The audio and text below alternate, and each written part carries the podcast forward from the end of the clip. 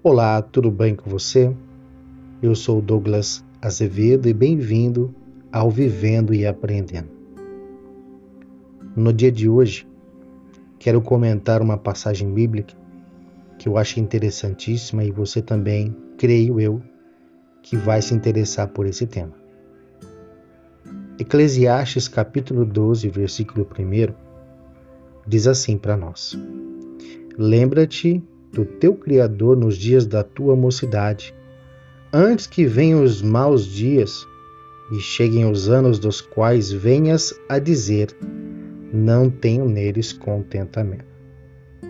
O livro de Eclesiastes, escrito por Salomão, já é um Salomão mais idoso, um Salomão mais vivido, é um Salomão com conhecimento um pouco mais ampliado não somente da pessoa de Deus, mas principalmente de outras religiões que ali estavam. Como nós sabemos, Salomão teve mais de 900 mulheres. E muitos casamentos de Salomão foram casamentos políticos, casamentos em que a preocupação maior de Salomão era com o comércio, era com a paz local, era com o estabelecimento de seu reino. Enfim, quando lemos este capítulo, nós vemos que, neste versículo em questão, Salomão diz para nós nos lembrarmos do nosso Criador no dia da mocidade.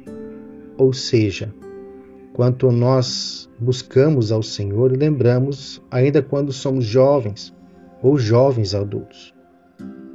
E o mais interessante é que ele diz para que nós venhamos a lembrar de Deus antes que venham os dias maus porque em alguns momentos para Salomão o dia mau chegou. E chegam os anos dos quais venhas a dizer: Não tenho neles contentamento. Com certeza, Salomão já estava no final do seu mandato, do seu reinado, e muitas coisas chatearam Salomão. Nós temos algumas passagens em que Salomão ele é confrontado. Nós temos algumas passagens bíblicas que nos mostram que Salomão ele foi confrontado principalmente pelo próprio Deus. Então, quando ele nos fala para que nós lembremos de Deus na nossa mocidade, a mocidade ele é um tempo onde nós somos jovens, onde nós somos moços. É uma idade mais prematura.